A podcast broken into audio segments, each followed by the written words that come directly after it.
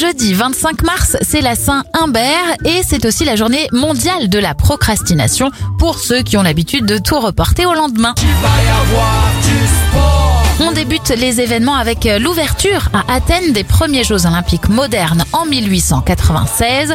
Le premier numéro de Paris Match paraît en 1949.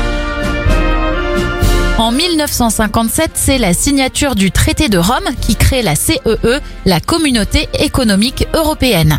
Et le brevet de la puce électronique, celle qu'on retrouve sur nos cartes bleues, est déposé en 1974 par l'inventeur français Roland Moreno. Bon anniversaire à Elton John, il a 74 ans, 27 pour le youtubeur Cyril MP4 et Sarah Jessica Parker, héroïne de la série Sex and the City, a 56 ans.